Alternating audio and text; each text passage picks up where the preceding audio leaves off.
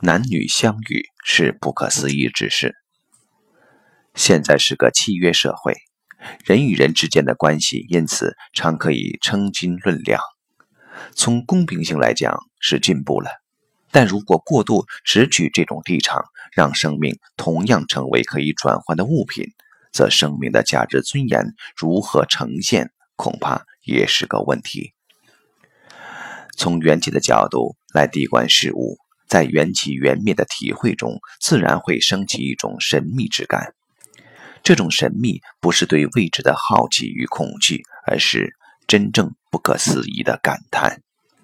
想想，尽管事物的起落必有因果，但在芸芸众生、茫茫人海中，两人竟可以如此相遇，如此密切。除了不可思议外，你还能说些什么？缘分是过去大家对此的解释，这解释是生命充满敬畏、妥协，但也让人发挥韧性潜力。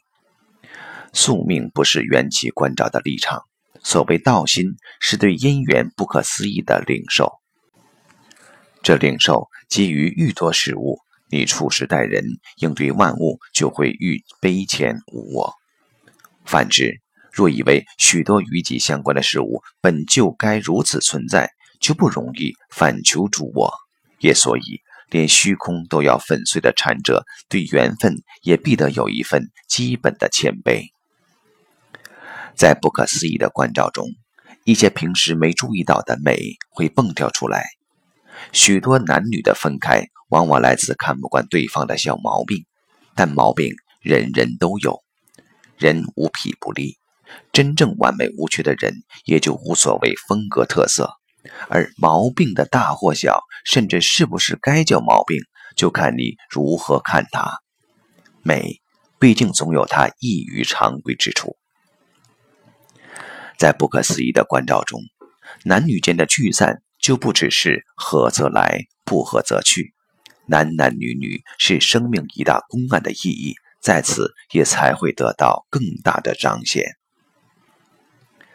一人有限的智慧，不可思议，应该是面对宇宙人生最基本的态度。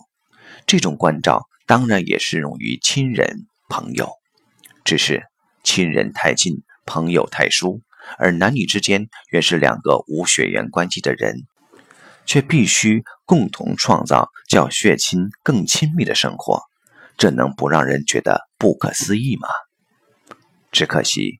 现代人总以为随着社会的自由开放，自己在处理两性关系上有条件较其他历史时期的人更为狂妄，也难怪不少人反因此自视其身了。